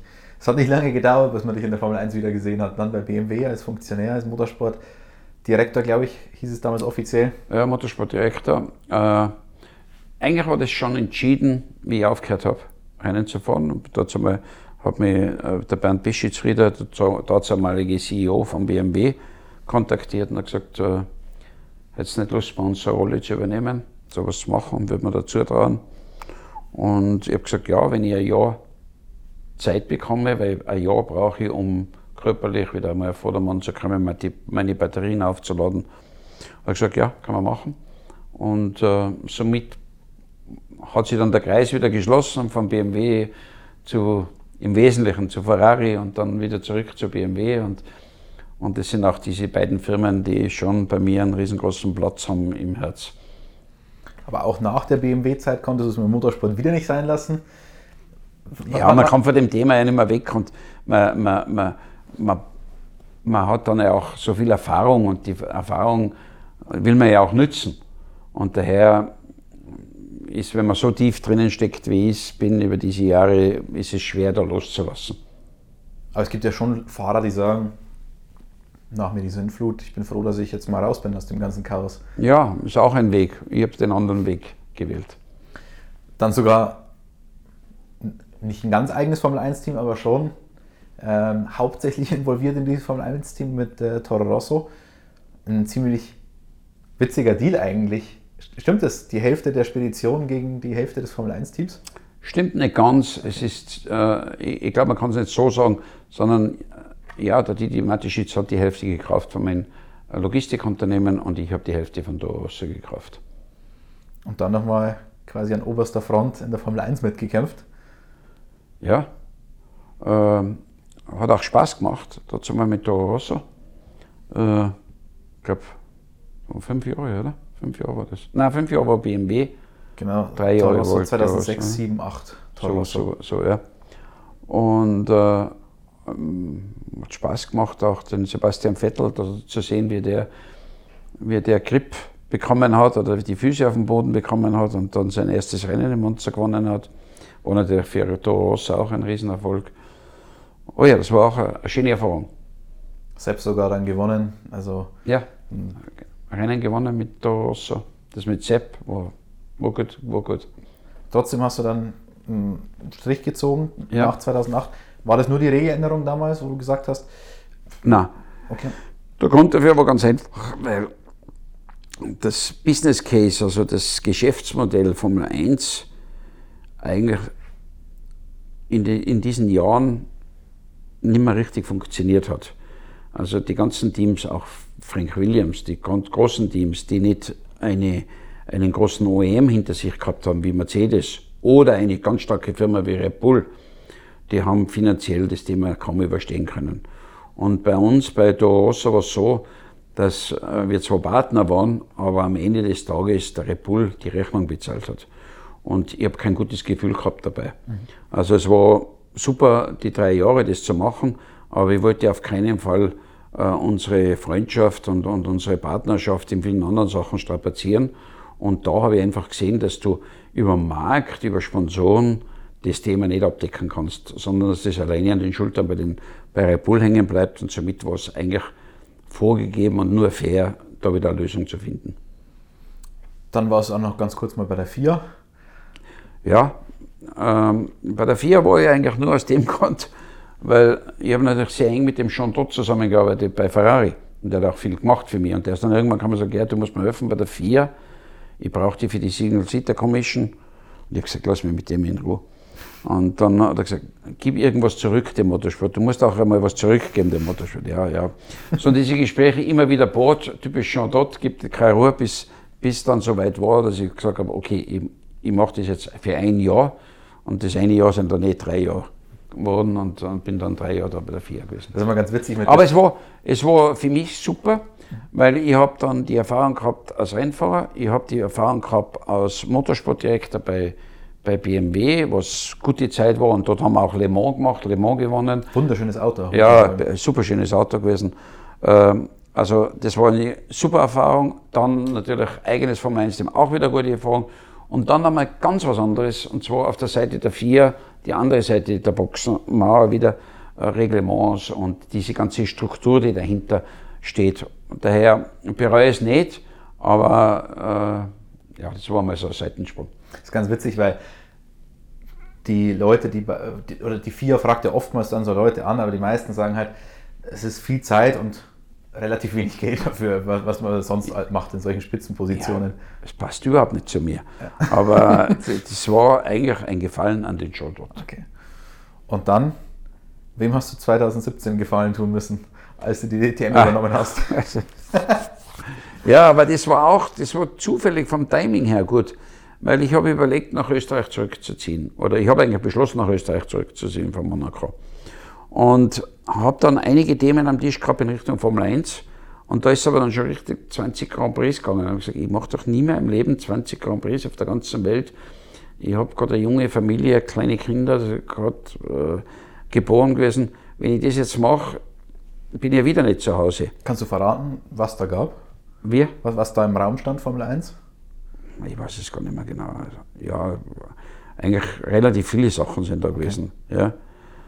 Und, und dann ist, glaube ich, der Dr. Wolf, na, der Jens Marquardt vom BMW ist auf mich zugekommen und hat gefragt, ob ich mir so was vorstellen könnte. Und dann habe ich gesagt, na, und ich gedacht, nein, die TM war jetzt eigentlich kein ganz großer Fan der TM. Und, und dann hat man so mit mir gesagt, wenn ich jetzt nach Österreich gehe, und sage, ich möchte doch noch äh, im Motorsport irgendwo meinen Fuß haben. Aber ich will nicht Formel 1 machen mit 20 Rennen. Dann ist doch das vielleicht etwas, was gut passen könnte. Und so habe ich mich dann mit den Gedanken angefreundet und irgendwann habe ich gesagt, warum eigentlich nicht? Kann ich alles mit dem Auto machen, brauche keinen Flieger, ich will mit keinem Flieger mehr einsteigen, kann mir ein Auto machen. Es ist alles in Europa, es ist überschaubar von der Anzahl der Rennen. Und ja, und dann habe ich irgendwann zugesagt. Ja. War dir damals klar, in welchem Zustand die DTM insgesamt ist? Nein, ich habe das nicht so genau befolgt und die haben mir alle nicht die Wahrheit gesagt. Ja. aber, aber es ist ein Teil des Geschäftes, ja, ist okay. Äh, nein, und ich bin da auch nicht empfindlich, weil wenn ich mich für was entscheide, dann hänge ich mich auch rein und dann nehme ich die Themen halt einfach so, wie sie kommen. Aber es war ja eine also brutale Phase da, gerade als du eingestiegen bist. Ähm, ich kann ja. mich auch noch erinnern, da hattest du Servus TV mal einen Auftritt als auch Formel 1-Experte und hat, dir riesig Spaß gemacht, über die Formel 1 zu reden. Und dann hieß es, jetzt müssen wir noch über die DTM sprechen. Und dann hast du richtig geschluckt teilweise, weil die, die Zeit, da hat die DTM ums Überleben gekämpft. Ja, es ist natürlich, äh, äh, das, das waren jetzt eigentlich alles schwierige Jahre. Äh, weil zum Kernproblem der DTM und den Herstellern ist ja auch diese diese Thematik dazu gekommen, Corona, Ukraine jetzt, es, ist, es, kommt, es kommt eigentlich nur Gegenwind. Trotzdem, ich, ich, ich kämpfe gerne. Es, es, macht mir auch Spaß, äh, da oder dort einmal breite Schultern zu zeigen oder, oder auch einmal zu kämpfen zu müssen. Aber jetzt wäre dann schon ganz gut, wenn das Kämpfen mal wieder, oder der Wind wieder mal in eine andere Richtung drehen würde. Ich meine, wenn wir jetzt sagen, es war eine schwierige Zeit, es ist Mercedes ausgestiegen, ähm, dann gab es längere Zeit mal. Dann gab es längere Zeit mal ein bisschen mit ähm, Super GT-Versuche, das irgendwie noch zu retten, weil das war damals, die, die war ja extrem kostenintensiv. Klar, das Problem war einfach, wie ich reingekommen bin, hat man gesagt, okay, wenn der Gerhard da ist, dann über den seinen Netzwerk werden wir vielleicht andere Marken reinziehen. Und ich habe dann relativ schnell, naja, relativ schnell dann gemerkt, dass das mit den anderen Marken einfach nicht passiert, weil es die DTM schon in erster Linie in Deutschland und Europa stattfindet, die jede Marke schon einiges an Geld in die Hand nehmen muss, um sein Reglement äh, zu entwickeln. Und die Zeit momentan sowieso gerade ein bisschen in eine andere Richtung sich bewegt, und zwar in die Elektrifizierung. Und dass man das Thema mit diesem Reglement nicht hinkriegen kann. Dann kam ja quasi Class One Reglement. Aber, die, aber, das Class One Reglement, das hat mich eigentlich begeistert, weil das war ein sehr gutes Reglement. Äh, das, das, sind, das ist, sind schnelle Autos gewesen und, und äh, für die Art von Premium sind sie nicht teuer gewesen, weil diese Standardteile eigentlich ja schon äh, gewisse Entwicklungen eingeschränkt haben. Aber unterm Strich war es einfach zu teuer und der Return of Invest war nicht gut genug, um äh, Japaner, Amerikaner oder so in die DTM zu bewegen. Und dann durch den Ausstieg von Audi bin ich eigentlich gezwungen worden, das Reglement in die Richtung zu verändern. Und manchmal muss man auch zum Glück gezwungen werden. Und dann kam GT3 und dann kam das, ähm, weil du gesagt hast, Beziehungen spielen lassen und so weiter. Und ich glaube, das ist deine größte Leistung überhaupt irgendwie nach der aktiven Karriere, die DTM da am Leben zu halten. Dass du es geschafft hast, da wieder alle in diese DTM reinzuholen. Ich meine, heute sind da Marken wie Ferrari auch vertreten. Ähm, Mercedes, hast schon gesagt, sind wieder zurück, zwar nicht als, als, als Werk, aber. Als, ich meine vorher auch nicht das Werk, es war vorher auch, das, äh, wir reden da immer so von äh, die, die, die Hersteller waren ja immer mit diesen Teams da. Ich meine, der Audi war schon aus Audi da, aber so wie Team, jetzt auch aus Team Audi da, aber das ist der Team ja. Rosberg, so wie heute auch, oder das Team Abt, so wie heute auch. Also von der Seite hat sich gar nichts geändert. Was sich geändert hat, ist das Class 3 äh, Reglement und äh, Class GT äh, 3 Reglement und und ansonsten ist die Plattform dieselbe, die ich übernommen habe. Sprintrennen, ähnliche Rennstrecken. Aber es hat sich jetzt wirklich zum Guten gewendet und ähm, wie du richtig gesagt hast, es war extrem schwierig. Ich meine, das, das Thema war schon, das Thema die Kurve zu kriegen, war schon, äh, hat alle Kraft gebraucht. Aber ich habe eine gute Mannschaft gehabt. Ich habe einige Leute gehabt, die mitgezogen sind. Es sind aber auch viele, die, die den Glauben verloren haben und die dann äh, gesagt haben, okay, weg von dem, vom sinkenden Schiff. Und ich habe mir halt gesagt, naja, wenn man sich, wenn, wenn man sich committet für was und wenn man, wenn man sagt, äh, man versucht es nach vorne zu bringen, dann muss man kämpfen und das habe ich halt dann gemacht. Ja. Und deswegen haben wir jetzt Ferrari, Lamborghini und wie sie alle heißen. Ja, jetzt sind momentan 29 Autos angemeldet, jedes gut. Ich habe gerade heute gesehen, dass äh, Niki Team der nächste ist, der, der jetzt äh, im Lamborghini dabei ist und der ist auch zweimal Weltmeister. Also da, ich, ich glaube, die, die Meisterschaft war extremst hart letztes Jahr, war sicherlich die beste GT-Meisterschaft weltweit, die es gibt. Aber ich glaube, dass sie heuer noch mal um einiges stärker wird. Und das ist das Alleinstellungsmerkmal der DTM, dass Profifahrer da sitzen, sich das Auto nicht teilen müssen mit jemandem, der dafür bezahlt. Und ja, also ich sehe das nicht negativ bei anderen Serien, sondern die haben ein anderes Format. Die haben ein Langstreckenformat, ein Fahrer zahlt, ein Fahrer fährt schnell. Äh, der andere versucht sich da an dem Fahrer dann zu messen. Das ist ganz was anderes und auch total in Ordnung. Aber wir sind Profifahrer, Sprintrennen, schwieriger zu finanzieren natürlich für die Teams. Ja. Aber es ist am Ende das, das auch dann ähm, einen, einen großen TV-Sender dazu bewegt, sowas äh, live zu übertragen. Es gibt aber große Unternehmungen von eurer Seite, auch die DTM elektrisch aufzustellen. Ist es ein Parallel GT3 oder benzinbetriebener Sport und elektrisch oder soll die Zukunft der DTM rein elektrisch werden? Absolut parallel. Okay. Absolut parallel, weil ich glaube, dass äh, es einfach noch nicht endgültig entschieden ist, wo die Antriebstechnologie in Zukunft landet. Es deutet sehr viel darauf hin, dass die Autos mehr und mehr elektrisch werden, äh, in der Stadt sowieso, aber auch sonst. Die Reichweiten werden jedes Jahr um einiges besser. Äh, aber es gibt auch noch viele Fragezeichen dahinter. Also ich glaube, wir sind jetzt so in dieser Transformationsphase, wo wir noch nicht genau wissen, wie das Endresultat dann ausschauen kann oder ausschauen wird. Aber ich glaube, als Motorsport kann man nicht auf die Seite schauen. Ich glaube, wir müssen uns mit Nachhaltigkeit beschäftigen. Ich glaube, wir müssen äh, den Trend der, von der Straße auch folgen. Äh, und daher haben wir entschieden, äh, einen elektrischen Tourenwagen zu entwickeln, der sich, der aber dann auch spektakulär schnell sein soll und auch vor allem die Sportler an die Limits bringen soll. Und äh, das haben wir. Ich glaube, unser Projekt schaut sehr gut aus. Auto wird im Qualifying bis zu 1200 PS haben, wird im Rennen 850, 900 PS haben, wird 30 Minuten fahren und zwar auf, auf die Rennstrecken, wo wir jetzt auch fahren. Und, und ich würde es einfach gern parallel laufen lassen und den Fan entscheiden lassen, was er dann am Ende, was ihm gefällt. Weil ich glaube, dass der Fan, ja, ich, als Fan, ich als Fan, mir ist völlig egal, wo, wo die Antriebs, was die Antriebstechnologie ist. Solange es Rad an Rampfduell ist, solange es die Sportler ans Limit bringt, solange es schnell und attraktiv ist, spektakulär ist. Und wenn es in der heutigen Zeit auch noch nachhaltiger ist, dann, dann ist es das auf die, diese Karte, auf die ich setze. Und jetzt muss man einfach schauen, dass diese Nachhaltigkeit dann auch wirklich gegeben ist. Und wir kennen die ganzen Diskussionen. Man muss ja dann schon einen Schritt weiter noch gehen und sagen, äh, wie, wo kommt denn die Technologie her, wo kommen denn die Rohstoffe her, wie wird recycelt und so weiter, kennen wir alles. Aber das ist auch eine Aufgabe, die wir auf der Straße lösen müssen und an der arbeiten wir. Was natürlich bei so einem, bei einer, so einer Plattform noch besonders wichtig ist, man darf nicht vergessen, das Rennauto selbst produziert ja nur 1% oder 2% CO2-Belastung in diesen Wochen vom, vom, von der Gesamtbelastung.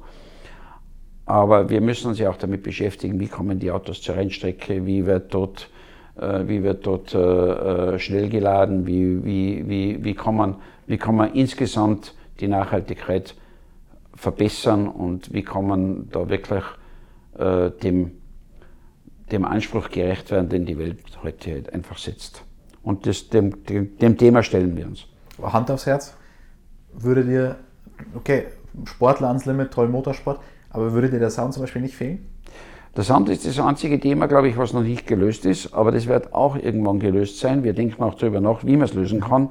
Ähm, äh, eine, das, das, DNA eines, eines äh, Verbrenners ist natürlich ganz was anderes als das DNA eines Elektromotors und daher kann man natürlich das andere nicht einfach kopieren zum anderen, sondern es muss ja jeder sein, eigene, sein eigenes Leben haben. Und da sind wir uns noch nicht sicher, wie wir das lösen. Aber das ist das Einzige. Aber ich sage, wenn ich das Ding um die Ecke habe, wo jedes Rad einzeln kontrolliert, angetrieben, gesteuert wird, mit 1200 PS, mit 350 Stundenkilometer schnell, da ist das ein kann das ein sehr attraktiver Motorsport werden. Und das ist auch die Differenzierung zur Formel E. Also okay, genau. Tourenwagen ist sowieso. Die Formel E ist ja grundsätzlich von der Technologie her äh, zu sehr einem frühen Zeitpunkt entstanden und, und somit auch im Trend gelegen. Aber was die halt im, nur im zweiten oder was die nicht in den Mittelpunkt gerückt haben, ist das Interesse des Fans. Und der Fans Interesse ist wirklich einfach die, die, die Hamiltons, Verstappens und so an, zu sehen, wie sie am Limit sind und im Limit kämpfen und wie sie Rad an Rad Duelle liefern. Und das versuchen wir halt jetzt mit unserer, äh, äh, da versuchen wir zu lernen und, und in unserer äh, Elektroserie anders umzusetzen. Setzt du dich auch dann selber mal ans Steuer?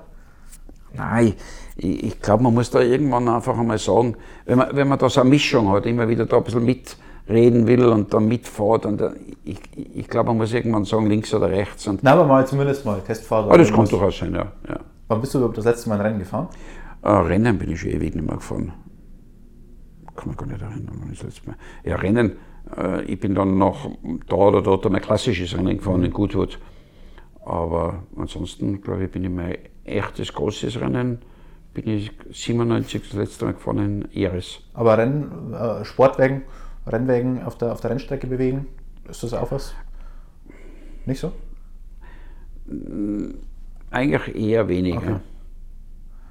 Also erfüllt dich die DTM, das mir erfüllt, mir erfüllt das Ganze drumherum okay. im Motorsport sehr. Ich, ich, bin ja auch gerne hier beim Formel 1 Rennen, mache mir auch Gedanken und schaue ja dazu und, und interessiert mich alles.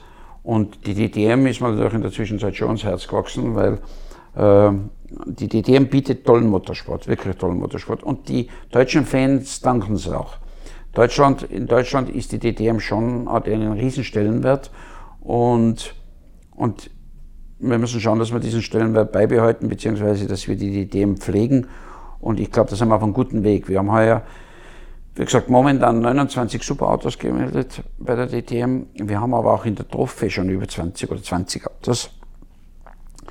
Wir haben in der Klassik äh, je Gruppe 25 Autos. Wir haben den M2 gehabt dabei. Wir haben äh, E-Sport funktioniert auch gut. Also ich glaube, wir sind da auf einem guten Weg. Und wie gesagt, ein bisschen mehr Rückenwind würde man uns manchmal wünschen, aber der wird auch noch kommen. Ich muss gestehen, ich schaue mir ja, sofern es vom Zeitplan möglich ist, auch jedes DTM-Rennen an. Verfolgt die DTM aber natürlich nicht so genau wie mein Kollege Robert, der ist mhm. ja bei den DTM-Rennen immer ja. dabei. Und der hat mir gesagt, Silas, es kommt ihm so vor, als, als würde Gerhard Berger nicht mehr ganz so oft dabei sein wie früher. Ist es ein richtiger äh, er beobachtet gut, er beobachtet gut, ja. Äh, ja, weil, weil ich natürlich auch gesagt habe, wir müssen schon schauen, diese DTM muss ja noch lang weiterleben und es darf nicht alles nur von mir, mhm. von mir abhängig sein.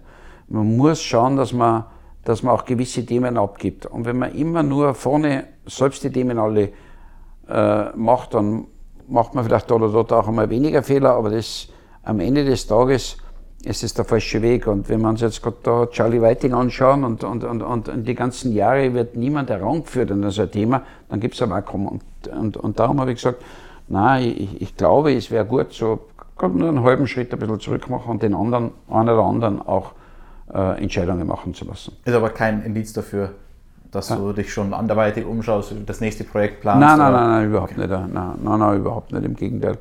Äh, bin voll engagiert, bin auch äh, schon äh, ständig dabei bei den Meetings und so überall. Aber schick manchmal den, wir haben den Martin Tomczyk jetzt dabei, den Freddy Elsen also, und äh, ich, ich lasse die ja gerne ein bisschen laufen, weil die haben auch alle Erfahrung und ich glaube, die können da die Themen alle einen guten Dienst machen. Super. Ich sage vielen lieben Dank für die viele Zeit, die du dir genommen hast für uns. Bitte. Alles Gute für die DTM und natürlich auch alles Gute persönlich. Danke.